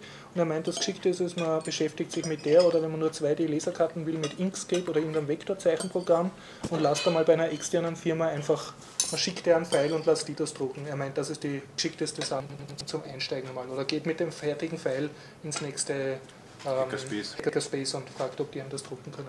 Mhm. Also er, er, meint, man soll sich einfach, so wie man früher, du brauchst ja, wenn du jetzt irgendeine Zeit, eine Schülerzeitung machen willst, brauchst du nicht unbedingt einen Laserdrucker, sondern brauchst eigentlich nur mit einem Desktop-Publishing-Programm umgehen können. Ne? Also das war der, der Punkt. Das ist lustig. Ja. Ich tue einen Beitrag reden und ihr esst totales Essen auf. Weiterreden. weiterreden? Ja, ja, ich kann. So, Nachspeise. ich kann schon weiterreden, ja. Mir ist jetzt was eingefallen, wie Bitte schön, ja. Hackerspaces es ist ja jetzt viel passiert seit unseren letzten, Post mhm. letzten Podcasts. Es gab große Events wie Weihnachten, ja. aber noch ein größeres, also auch ein großes. Und zwar in Hamburg war ja der Chaos, Communication, Congress. Aber wir haben leider unseren Außenreporter genau. Florian nicht bei uns, aber du hast ja die Videos nein, Streams angeschaut? Nein, ich habe mir leider nur ein paar interessante Themen rausgeschaut, aber ja. nicht die Zeichnung, um sie anzuschauen. Ich mhm. kann nur Empfehlungen aussprechen. Es Bitte. Gibt, es sind also generelle Empfehlungen jetzt, die sie Sie stellen alle Videos online, was ich ja schon ja. sehr, sehr cool finde, obwohl sie, glaube ich, nicht mal so sicher war, ob es Gewinn machen überhaupt teuer, aber überhaupt irgendwie keine Verlust machen. Aber die, also man kann sich alles nachträglich ansehen, auch wenn mhm. man selber nicht die Zeit hatte und ich bin schon gespannt, was Florian berichtet, also ja. wenn er das nächste Mal wieder da ist. Weil der war ja wirklich dann dort. Also ich habe versucht, während dem Kongress ein paar Streams live zu schauen. Ich habe sogar dann einmal bin ich reinkommen in einen Stream, aber es war mhm. dann wenn du irgendwie selber was zu tun hast und nur so nebenbei mitschauen willst, ist nicht so. Mhm. Also ich lasse mal lieber von Florian dann erzählen, welche ich wirklich anschauen soll. Dann schauen wir die dann in Ruhe an. Also dürften wieder breites Themen, also breite Themengebiete abgedeckt haben und Sie sind ja um, also umgesiedelt, wenn es von Berlin nach Hamburg. Genau, ja. In Berlin, glaube ich, keine so große Location gefunden haben und in Hamburg der Saal soll ja wirklich gigantisch gewesen sein. Nur so die Kommentare durchgelesen online, dass das einfach sie sich was ja. dass man es gar nicht voll kriegt und trotzdem was voll. Und, aber empfehlenswert auf jeden Fall. Und ja, irgendwann schafft hoffentlich auch mal ein, Bier, ein, Für mich auch, bitte. für unsere Hörer auch. für unsere Hörer auch ein Bier. Also du hast einen guten Eindruck gekriegt von dem Netzgezwitscher sozusagen. Ja, also ich habe bis jetzt sehr positives Feedback gehört und hätte mir gern einiges, also möchte mir noch einige Vorträge ansehen oder anhören. Ja vielleicht auch anhören eigentlich, wenn man es nur so nebenbei. Ich muss auch sagen, äh, der CCC, dafür, dass das ja nicht viele Leute sind, sind es voll im Mainstream insofern angekommen, dass der Spiegel, glaube ich, fast täglich darüber berichtet hat. Ja. Das war früher undenkbar, dass der überhaupt über das Thema schreibt und wenn dann positiv und nicht in so eine kranke Ego-Shooter-Story. Aber das war jetzt voll ernsthaft und so. Hm. Man muss denken, im deutschen Medienalltag, bei der Geschichte zum Beispiel wie mhm. unter anderem mit dem Staatstrojaner und anderes, ja hat sich der CCC einen Namen gemacht, so dass sie ja schon, ja. eine kompetente, neutrale Stelle sind, die Ja, vor allem sie sind die, wo sowohl die Journalisten als auch die Politiker hingehen, weil sie sich alle nicht auskennen. Das ist aber, wo die Politiker hingehen. Ja. Das wäre vielleicht mehr wünschenswert. Also wirklich viel wird da noch nicht gefragt, aber halt, wenn es mal in die Richtung geht, dass man Leute fragt, die sich In diesem Sinne, auskennen. Entschuldigung, eine ganz hochaktuelle Meldung. Meine allerliebste österreichische Volkspartei, nämlich die österreichische Volkspartei, hat ein, macht irgendein Brainstorming äh, über Netzthemen, nämlich Vorratsdatenspeicherung und so. Also sie wollen irgendwie selber herausfinden, was sie politisch vertreten sollen und denken sollen. Und es ist ausdrücklich jeder eingeladen, also auch Nicht-ÖVPler. Und man muss sich anmelden und es ist ein paar Tage im Palais irgendwas. Ich schreibe es in die Shownotes, ich habe einfach nur eine Meldung. Ich habe wahrscheinlich nicht die Zeit, aber ich möchte jeden auffordern, der genug Zeit hat für sowas, sich da hinzusetzen und denen zu sagen, was sie denken sollen oder was sie tun sollen. Ich glaube, es ist eine einmalige Gelegenheit, die österreichische ähm, politische Ausrichtung zu beeinflussen. Also Hoffentlich. ich vermute mal, dass eine konservative Partei nur in sehr engen Bahnen beeinflussbar ist. Die werden jetzt sagen, nicht vor. es Aber trotzdem, angenommen, es ist ja allein wenn du allein wenn du dort eine pointierte Meinung vertrittst, dann Mhm. tun vielleicht einige Funktionäre, selbst wenn sie das noch nicht äh, die Parteilinie beeinflussen dürfen, haben das dann schon im Hinterkopf und, und das braucht halt Zeit, so eine Partei zu beeinflussen. Das dauert Ja, die lange. ne? nächste Generation kommt nach. Ja, und irgendein irgendwann Junger will dann, man da möchte er die sich wichtig machen. Genau, ja. Computergeneration wird einer vielleicht Politiker, der sogar weiß, von was er redet, wenn Ja. er über Computer redet. Und dann macht das schon Sinn. Also einmalige Das ist ja fast so innovativ für eine Volkspartei. Wirklich, ja. Ja, es wäre also es wäre wichtig für die österreichischen Piraten eigentlich, dass die da massiv hingehen, ne? weil die haben die Kompetenz und es wäre auch politisch extrem gut für sie. Ne? Schon allein wegen Vernetzung und aber überhaupt. Ne? Ja. Weil die, Ja, ich glaube, die, die bezahlten Lobbyisten der, der Urheberrechtsmafia, die haben auch keine dort sein. Probleme, die ÖVP zu beeinflussen. Ne? Die, die machen das selbst, selbstredend. Dankeschön. Die, die, Ist das das Bier? Ist das meins? Warte. das ist der Ach, jemand. Ja, man sieht ja, dass die sozialen Netze immer größer werden und die Leute vernetzen sich. Hast du schon Musik gemacht? Nein, noch nicht, bitte. Wir tun noch eine Viertelstunde noch. Ja? Man sieht ja, dass die sozialen Netzwerke immer wichtiger werden und die Leute sich Mhm. vernetzen und die Menschen, die auf dem Planeten leben, egal in welchem Land sie sind. Das heißt, die Politiker verlieren an Macht über ihre Medien. Zum Beispiel wir in Österreich haben wir den ORF, ne? das ist ein Staatsfernsehen, was ja über Zwangsmitgliedsbeiträge am Leben erhalten wird, die gesetzlich geregelt sind und man kann sich dem nicht entziehen, wenn man Medien konsumieren möchte. Das heißt, wenn ich einen Radio besitze, muss ich Abgabe zahlen. Wenn ich ein, äh, eine Möglichkeit habe, Das heißt, jedes Internetgerät gilt schon als äh, ORF-Empfangsgerät? im Prinzip ja, weil sie streamen im Internet. Ja. Jetzt musst du dann sagen, du tust das nicht. Das heißt, ich müsste beweisen, dass ich nicht. Dass du keinen DVB-Stick besitzt, dass du keine ORF-App installiert hast Mhm. und so weiter und so fort. Das heißt, so, sogar wenn du einen Hand, ein Handy hast Ja. und die ORF wie die Me Also ich behaupte jetzt nicht, Mediathek dass ich ORF äh, anschaue, aber ich muss sagen, das Angebot ist ja gar nicht so schlecht. Über die Mediathek kriegst du eigentlich die Ja, und Sendungen, die sie selber produzieren. du Kriegst du, ja. Und damit musst du zahlen. Ne? Gab es das, dass man für mobile Geräte, wie zum Beispiel Autoradios, keine Gebühren zahlt? Da musst du auch zahlen. Da kriegst, Na, äh, für Autoradio alleine, wenn ich nur ein Autoradio besitze, Na, da hast du früher, da schon du immer, du hast schon früher mal Zahlen. was ist immer so das klassische Beispiel, wo man, ich, ich rede jetzt nur von, Mhm. ich höre, vom Hören sagen, ich kann es jetzt nicht wirklich sagen, aber okay, vielleicht liege ich ja falsch. Also ich, ich Das muss jetzt zitieren einen Wunsch von einem Hörer, dass wir nicht über Dinge reden sollen, die wir nicht wissen Okay. und dann lange Ah, drüber Gregor reden. Gregor würde sagen, du weißt, aber ich will auf was anderes hinauf, Ja. hinaus. Durch die sozialen Netzwerke verlieren diese Medien oder der Spiegel oder die da erwähnt wurden oder Politiker an Macht. Ja? Das heißt, sie können nicht diktieren, was du schaust, weil es genug zum Schauen gibt. Genau. Also Ja. genug Das heißt- Alternativen. ne? Person A informiert Person B über, in, über ein Netzwerk, B leitet es an C weiter, es entsteht eine Lawine. Und durch die sozialen Netzwerke kann auch jeder jetzt, egal in welchem Land er sitzt, so zumindest fast in welchem Land, also in Nordkorea tut man sich noch schwer, aber in vielen Ländern ist es möglich, Lawinen lostreten. Und vor dem fürchten sich die natürlich, die alteingesessenen Systeme. Damit meine ich sowohl Printmedien, die ja die Macht haben, Me Meinungen zu bilden. Das heißt, in Österreich ist es so, dass die ja meinungsbildend auch wirken. Ja, in ihrem Sinn. Ja? Kronenzeitung. Man redet ja eigentlich auch von der Gewalt der Medien, der Bürger und der Politik. Mhm. Mhm. und äh, gegenseitige Einflussnahmen haben. Und die Welt ändert sich und durch die sozialen Medien gewinnen natürlich die Bürger mehr an Kraft. Und da, da beginnen auch die anderen jetzt zum Nachdenken, was man dagegen tun kann. Oder wie man das bewältigt in Zukunft, weil wer liest noch eine Zeitung in zehn Jahren? Das beginnt Kein Mensch. Ja? Das heißt, die gedruckte Zeitung wird verschwinden. Ja, du Und- greifst jetzt aber sehr weit in die Zukunft. Also Das, ist, das noch, stammt, noch ist das sie nicht tot. nicht von mir, ja, sondern da gibt es eine wissenschaftliche Arbeit, die wurde eh veröffentlicht, auch in den Medien. Da hat ein, einfach einer die Zahlen hergenommen, in eine Tabelle eingetragen, eine Linie gezeichnet und geschaut, wann trifft die Linie auf Null. Ja. Und die Jahre hat er dann abgelesen. Ja, aber das, das ist noch in Was der Zukunft. Printmedien betrifft und das ist einfach absehbar. Meistens geht es natürlich schneller, wie diese Trendlinien, weil Ja. ab einer gewissen Stückzahl zahlt es sich nicht aus und eine Zeitung gibt auf. Ja? Und es geben ja jetzt schon einige Zeitungen auf, die ja jetzt nur mehr online erhältlich sind. Und da fehlen natürlich wieder die Geschäftsmodelle. Und je mehr Informationen und je weniger die Leute auf vorgesetzte Informationen jetzt konsumieren, sondern ihre Informationen selber generieren, desto unwichtiger werden diese Diktiermedien, sage ich einmal. Ja. In diesem Sinne eine kleine Werbeanschaltung. Wann Sie äh, politisch Einfluss nehmen wollen, Sie können gerne den Bierdacher Podcast sponsieren, sponsern. Und wir erwähnen Sie dann. Aber wir übernehmen nicht Ihre Meinung. Absolut nicht, aber wir machen uns vielleicht darüber lustig.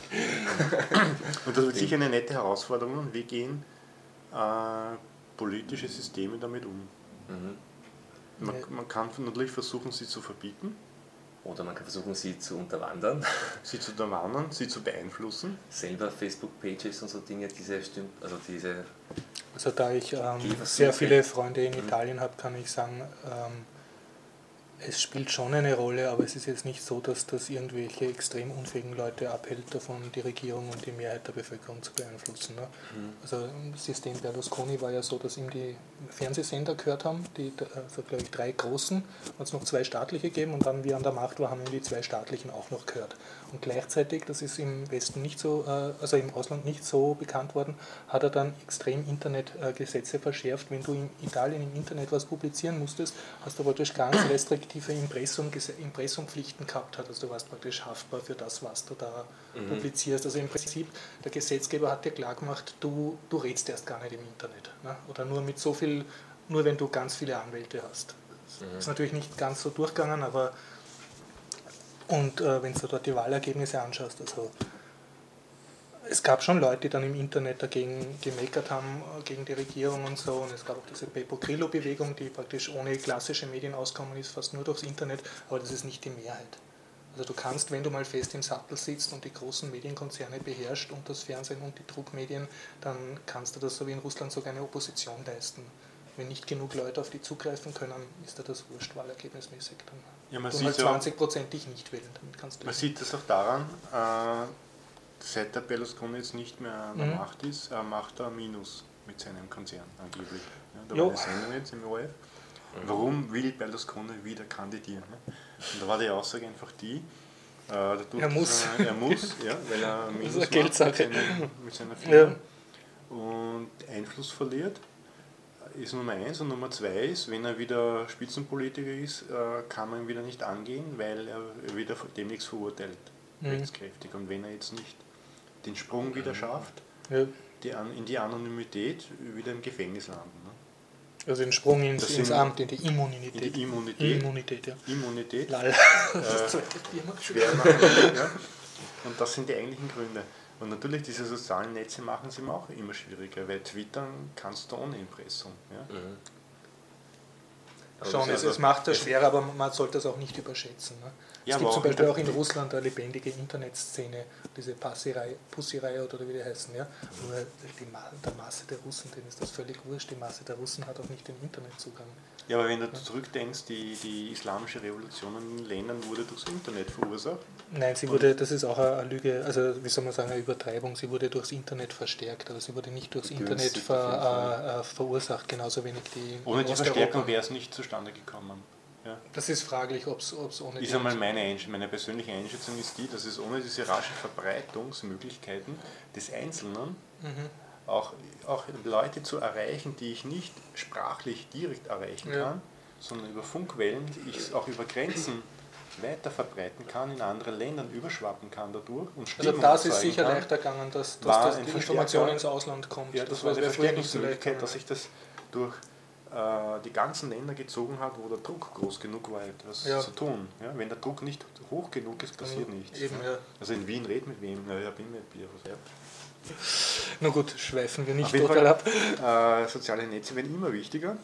Und da ich da natürlich ein Experte bin, ich meine eben kein Experte bin, habe ich mir eine Zeitschrift gekauft. In gedruckter Form, das gibt es noch. Wo Das ist zwei, man über zwei Bäume am Gewissen. Netzwerke lesen kann. CT extra, ne, muss man dazu sagen. Ja, ich wollte keine Werbung machen. Die Zeitschrift heißt Soziale Netzwerke. Ja.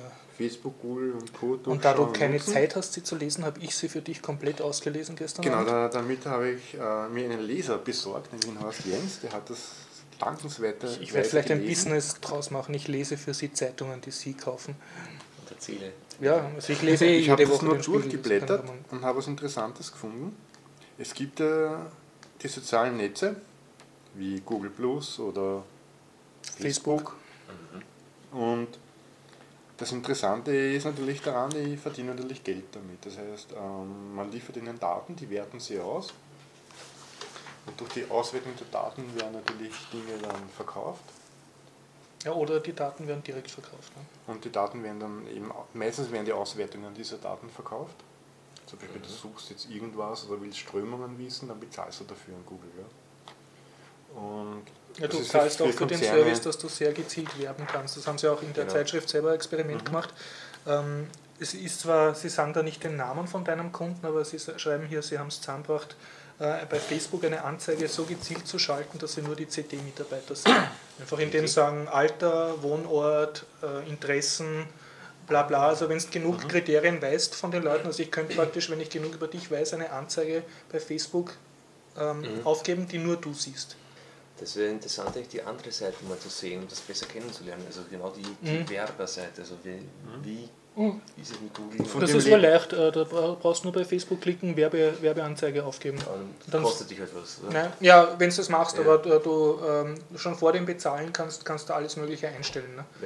Und er schreibt auch immer sofort hin, wenn du jetzt sagst, du möchtest in Wien alle, die sich für Motorrad fahren und, und Sadomaso interessieren oder so und im siebten Bezirk wohnen und dann teilst du das immer mehr ein ja, und plötzlich heißt, aha, und dann weißt genau, das muss der Nachbar sein. Du hast nicht fährt immer laut Motorrad und Genau. Ja. Nein, ich meine, du- hast einfach extrem möglich, du zahlst sie dann einfach nicht und gibst sie nicht Okay. auf. Aber er schreibt dann genau, aha, mit den Stichworten und der Region und der Altersgruppe bleiben so viele Leute übrig. Das kannst du schon vorab. Das kannst du jetzt machen, ja, brauchst nur bei Facebook äh, draufklicken, auf die, Das der ist immer eingeblendet, dieser Gib eine Anzeige Ja, auf. Das müssen wir gleich mal ausprobieren. Geht das auch bei Google mit diesen Ad Ähm, bei Google ist das, gibt es AdWord und AdSense, ja. Und bei Genau. AdWord geht es auch, äh, das ist nicht so genau aufgeschlüsselt bei Google, aber auch relativ genau. Da gibt es ja, wenn man CD-Abonnent ist, da gibt es ja regelmäßig, also die geben immer wieder Gutscheine daran, Mhm. dass man so, Ja, da wo uns der Martin damals erzählt hat, mit so einem Gutschein, wie er seinen Dropbox-Account vervielfacht. Andere Geschichte. Können wir vielleicht verlinken auf dem Podcast, das war in, in der frühen. Ja, was ich jetzt hinaus wollte, es gibt eben diese öffentlichen sozialen Mhm. Netzwerke, wo eine Firma dahinter steht, die damit viel Geld verdient. Ja. Das heißt, man, man gibt so einen Datenpreis, eine Firma, die Einer pleite Firma, gehen kann, der, die wo die dann um- die Daten Konkursmasse sind und irgendwem gehören. Ne? die, die sich keine Gedanken darüber macht und auch das gar nicht möchte, sich um Datenschutz zu kümmern. Oder wie Sie auch schreiben, wie Facebook systematisch ausreizt, immer so jedes Jahr, wie viel können wir uns erlauben, ohne dass die User aufschreien. Und wenn sie zu sehr schreien, gehen wir einen Schritt zurück und probieren es erst nächstes Jahr Sie wieder. Also, die Grenzen. ne? die Die systematisch Schmerzgrenzen. den, die Schmerzgrenze Ja, wie viel geht aus- rein aus- und die Grenze wird Ja. immer we- erweitert. Ja? Und das Interessante ist jetzt, wenn man jetzt zum Beispiel ein Verein ist oder irgendwie Mhm. das abgrenzen möchte oder sagt, nein, ich möchte mein eigenes soziales Netzwerk gründen, ja? da gibt es etwas Interessantes, das ist WordPress, werden viele kennen. Und da gibt es eben so Plugins, das heißt BuddyPress. Dadurch kann man WordPress äh, zu einem sozialen Netzwerk ausbauen. Machst du dein eigenes Facebook Da sozusagen. machst, gründest du dein eigenes soziales Netzwerk, wo beliebig viele User wieder mitmachen können, da brauchst du die Serverleistungen dazu. Ne? Und sie schreiben das eben bei einem Standard-Provider, wenn du das installierst, circa, kommst du locker mit 1000 Usern zurecht. Ja. Das ist zum Beispiel interessant, wenn du jetzt äh, sagst, ja, du möchtest auch ein soziales Netzwerk machen über ein spezielles Thema, möchtest es aber nicht über die vorhandenen Plattformen regeln Also keine oder keine. Kontrolle hast, Also Facebook keine, und Co., Genau, sind so Facebook-Gruppen, Genau. du jetzt machen würdest. Mhm. sondern du sagst, nein, du möchtest, dass diese Daten dort nicht hingelangen oder nur schwer hingelangen, weil die scannen dich ja genauso mit, was du tust. Aber du kannst zumindest sagen, ja, das liegt auf Servern, über die du die Kontrolle hast. Mhm. Und das klingt sehr interessant und ja, kann ich mir jedem empfehlen, sowas einmal zu testen. Ich meine, du musst Ja, dir auch bewusst sein, es ist eine Frage, ob du das wirklich zusammenbringst, ob die User nicht sagen, warum soll ich mich da jetzt beim Harald Neuer seinem Account, ja. Harald äh, Book einloggen, wenn ich eh im Facebook bin, ich bleibe im Facebook und mache dort eine Gruppe auf. Ne? Technisch gibt es ja mehrere Lösungen schon. So hast du ja äh, Diaspora oder Friendica oder Genau, andere. Oder ist, das sind die alle in Und dieselbe bei Google Richtung. Plus haben jetzt auch Groups, also es, es gibt ständig Mein Google Plus ist wieder ein ja. Konzern, wo du keine Ja. Kontrolle hast über den Server, aber die Ja, eigentlich, wenn du wirklich selber Kontrolle haben willst, kannst, musst du Identica nehmen, dort sind die Daten, glaube ich, unter Creative Commons lizenziert, da kennen sich aus und äh, Diaspora. Mhm.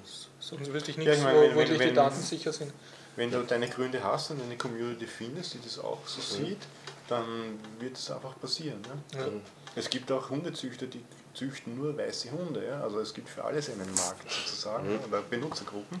Und für Ich Badepress gibt es die natürlich Ja. auch. Es boomt, das ist ein neuer, neuer Weg momentan. Das heißt, ganz viele Leute fangen jetzt an, ihre eigenen privaten oder Mhm. ihre vereinssozialen Netze zu gründen, weil es gerade in ist. Mhm. Und es ist ein Open Source Projekt, wo jeder mitentwickeln kann und das, das, das steigt momentan rasant, die vorhandenen Plugins.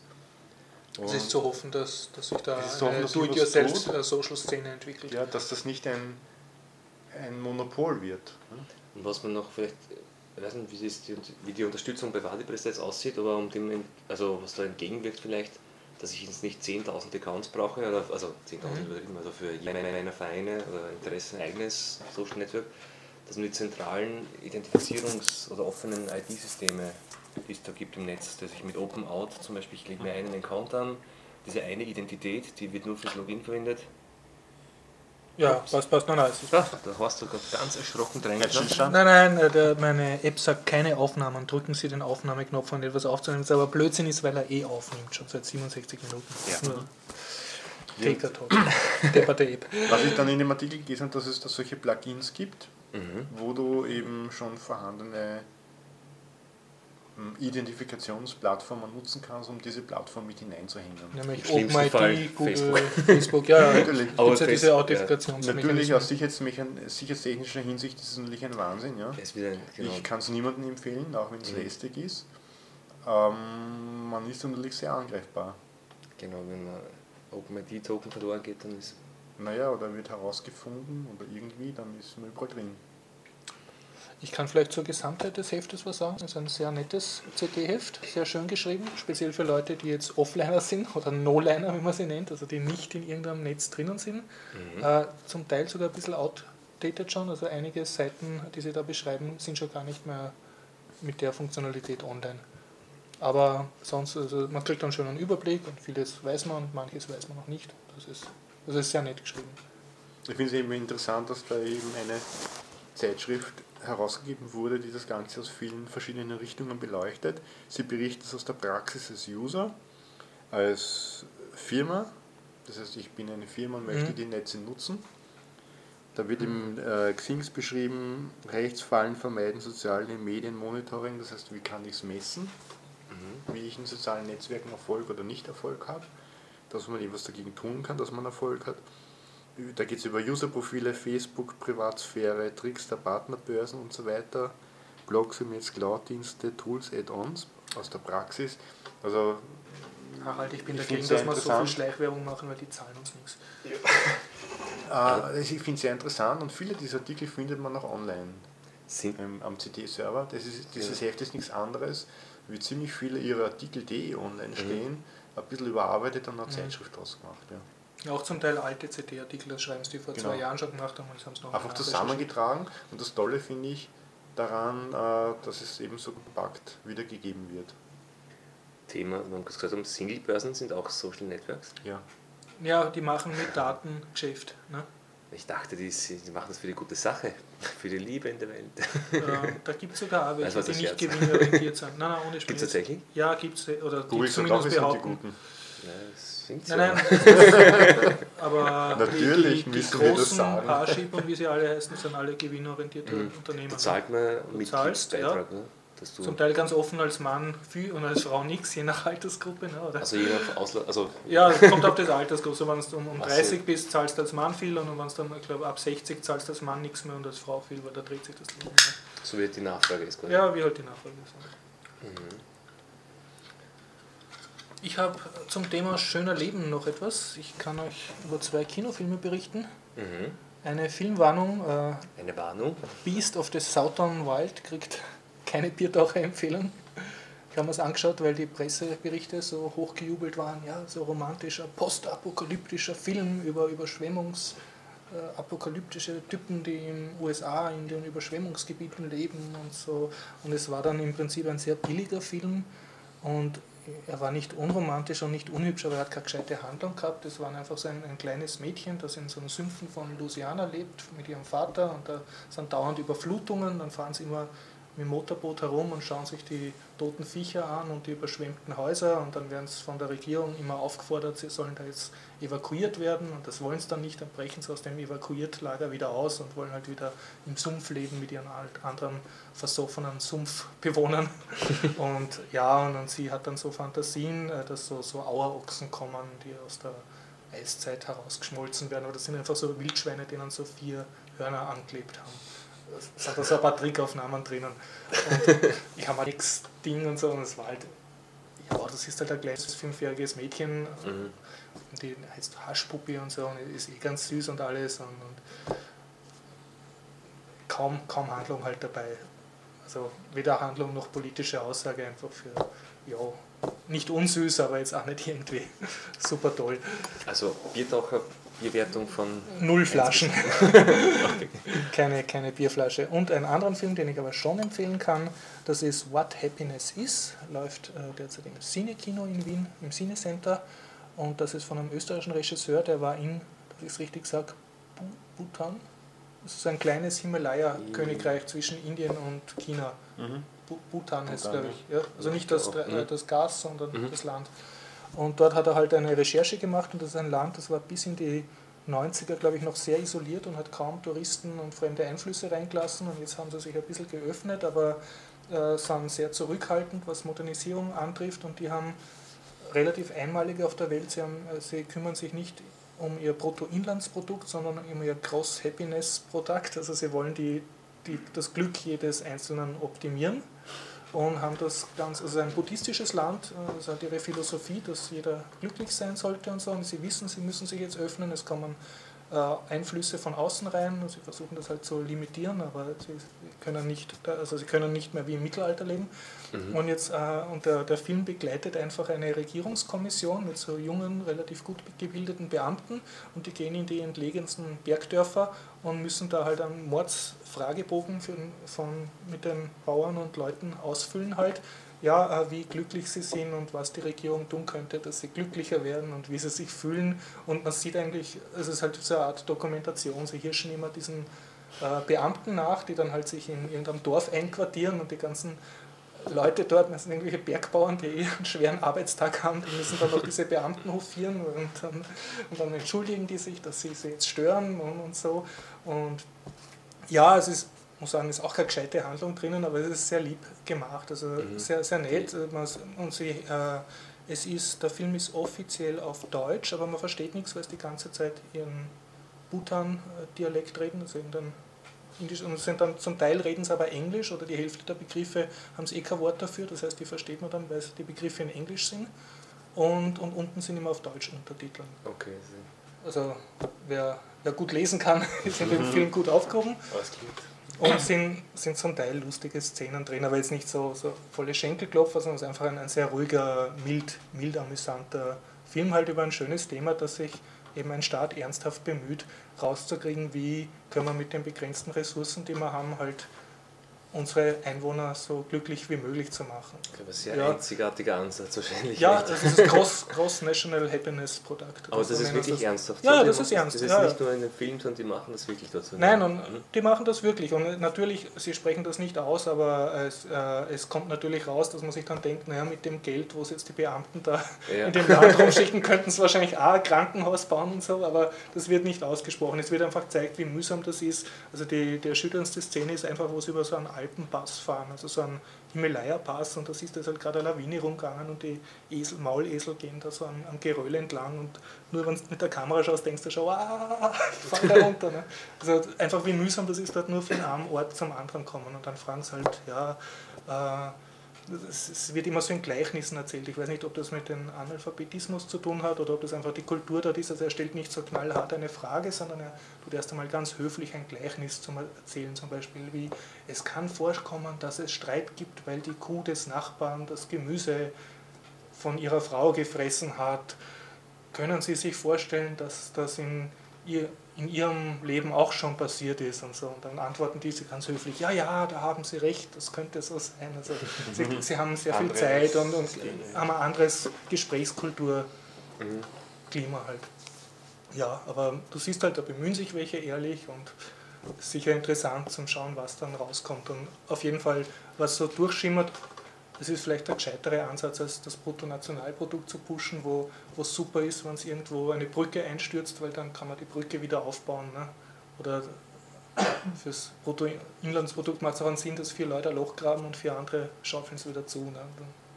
Naja, Ja. das, das, sie haben es begriffen, ne? weil wir sind Menschen und was geht es denn eigentlich? Es geht Welt, um ne? die Menschen. Ne? Dass man glücklich ist und halbwegs Ressourcen zur Verfügung hat und ja, das halt Ja. passt. Es ist sogar so eine kleine Kritik drinnen, also das ist unsere ganz alte Omi interviewen, die halt ganz alt ist. Und da fragen sie dann, ja, und kümmert sich jemand? Und sie und sie jammert, na, ich habe Hunger und niemand kümmert sich um mich und so. Und dann fragen sie, haben sie keine Kinder? Doch, aber die sind alle Beamte.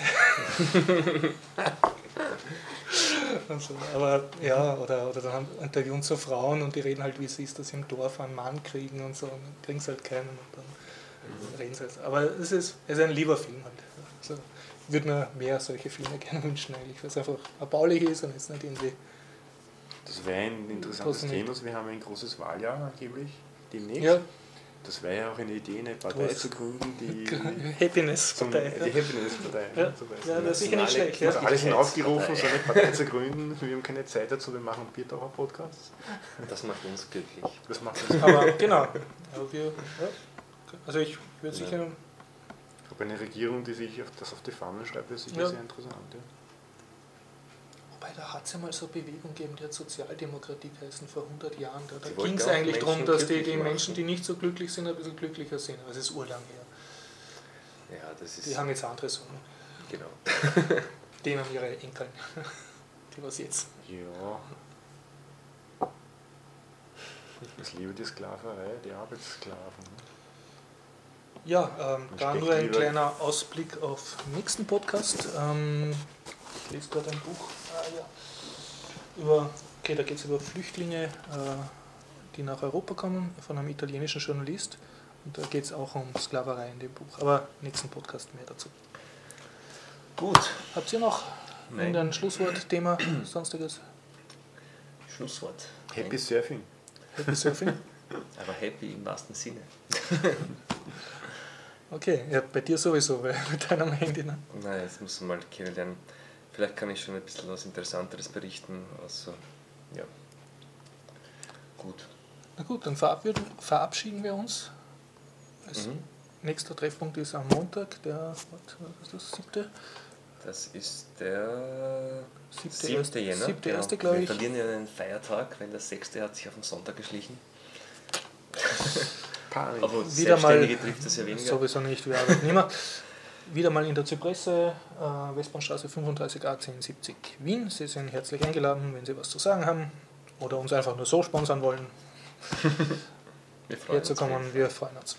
Okay, Und dann hö- höchstwahrscheinlich wieder mit Krieger und mit Bitcoin News auch. genau. Gut, dann sagen wir bis bald. Bis bald. Danke fürs Zuhören.